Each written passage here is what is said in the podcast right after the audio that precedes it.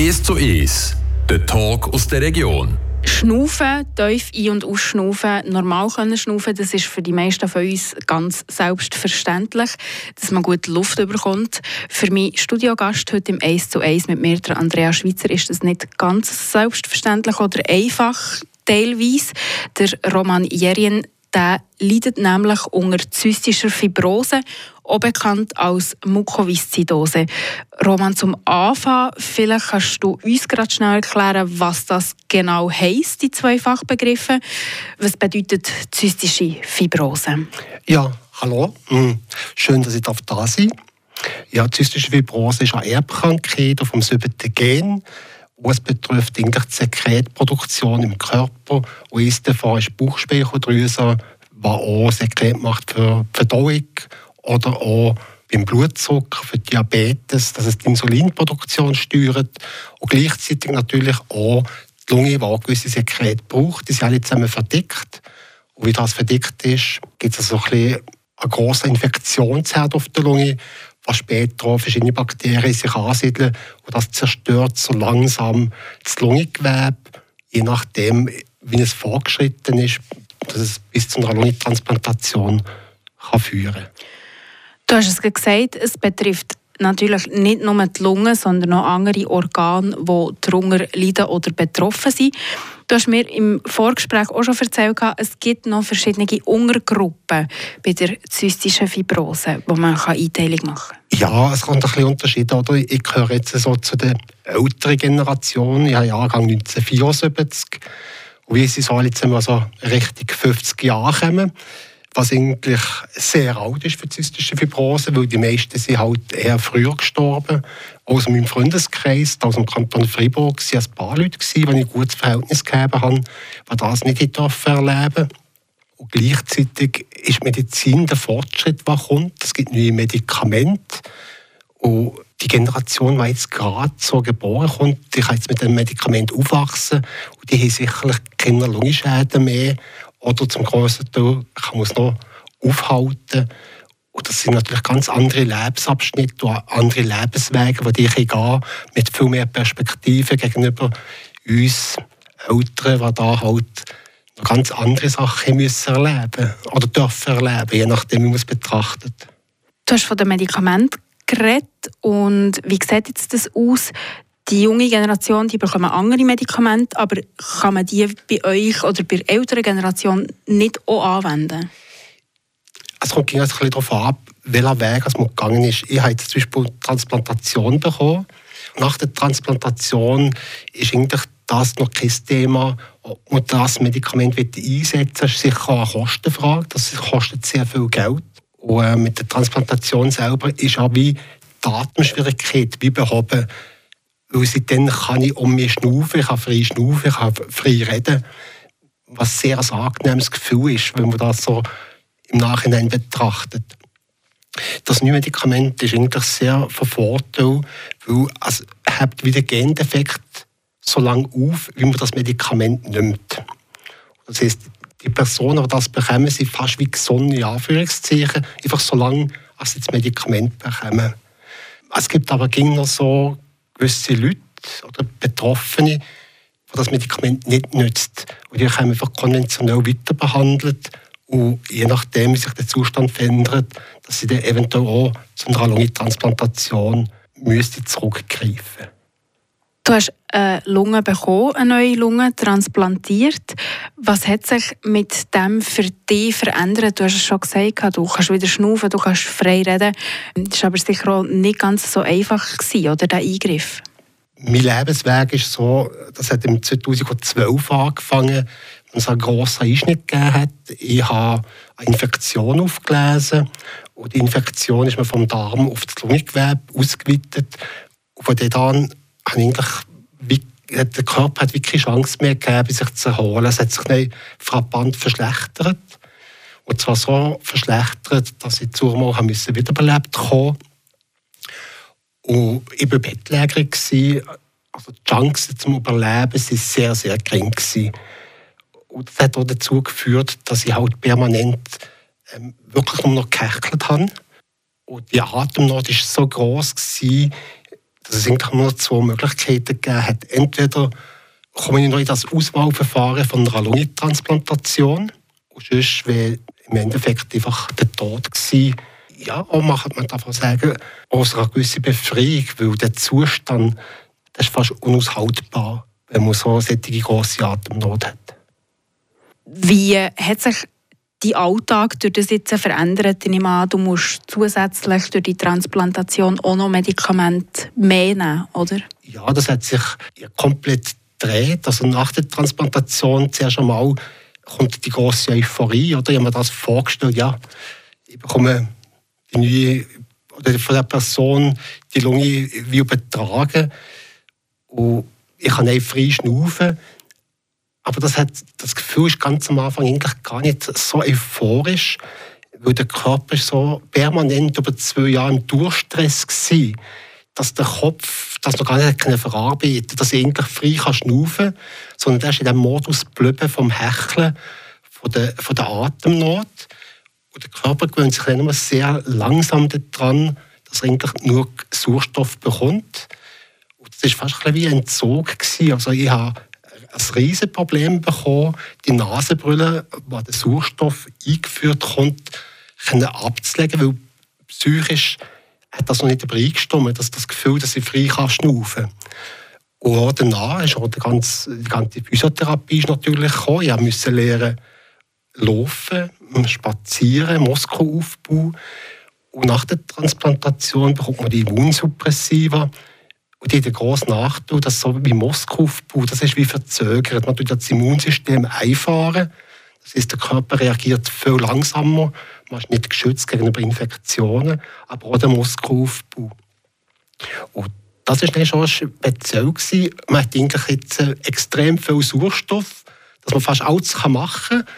Aber gleichzeitig ist die Muskulatur überhaupt noch nicht an diesem Punkt. Oder? Ich habe mich gefühlt wie der Mount Everest-Bestiegen, wenn ich fünf Treppenstufen gemacht habe. Oder? Weil oben nach fünf Tagen bin ich oben dran und habe gezittert und nach Schweißausbruch, als hätte ich einen Marathon gesäckelt. Also ganz viel, was man wieder neu muss lernen muss oder was du wieder neu hast ja, genau, lernen. Ja. Du hast in deinem Alltag relativ viel los, du bist viel unterwegs.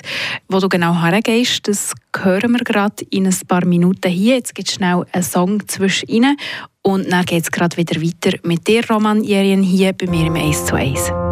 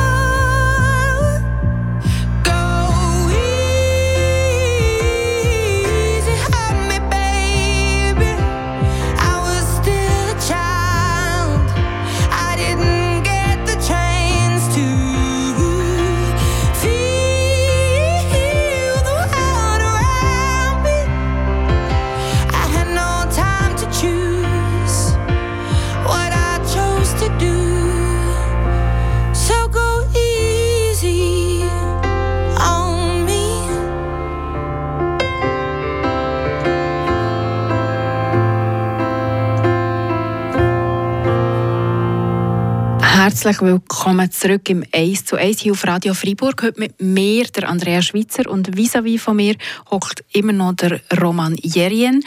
Er ist Mukoviszidose-Patient oder besser gesagt lebt mit zystischer Fibrose. Roman, wir haben es vorhin schon schnell angesprochen. Du hast so ein bisschen die Krankheitsverlauf erzählt, oder dass du ein neues Organ, eine neue Lunge hast transplantiert bekommen. Was sich nicht hat verändert für dich, sind die Psyche im Universitätsspital Zürich. Wie anstrengend ist es vielleicht auch, die Kontrolle regelmäßig aufzusuchen? Das Banken habe ich sehr früh einstellen das heißt, wenn ich so Untersuchungen habe oder Therapieformen, dann bleibe ich ja mehrere Tage dort. Weil es ist mir einfach zu anstrengend, hin und her zu pendeln für das Ganze. Wenn es geht, bin ich sehr gerne da. Also ich habe sehr viel zurück äh, dort, wo ich herkomme. Das ist so die Region hier. Ja, ich merke es einfach schon, da, da ist so die Verbundenheit da. Das ist so das Gefühl, wenn ich von Zürich wegfahre, ich komme wie heim. Das ist so die Wurst, das ist, das ist mal daheim. Und wenn ich in Zürich bin, ist es einfach viel mehr, da dreht sich eigentlich mehr als um einen Erhalt von der Gesundheit und Fitness, dass ich meine Freizeit mehr mit dem äh, kann verbringen kann, was mir Freude macht. Fitness und Bewegung ist schon ganz ein wichtiger Punkt, habe ich gelesen, bei der zystischen Fibrose. Also Bewegung wäre eigentlich gut, damit der Körper die Flüssigkeiten in Gang bringen und so weiter und so fort.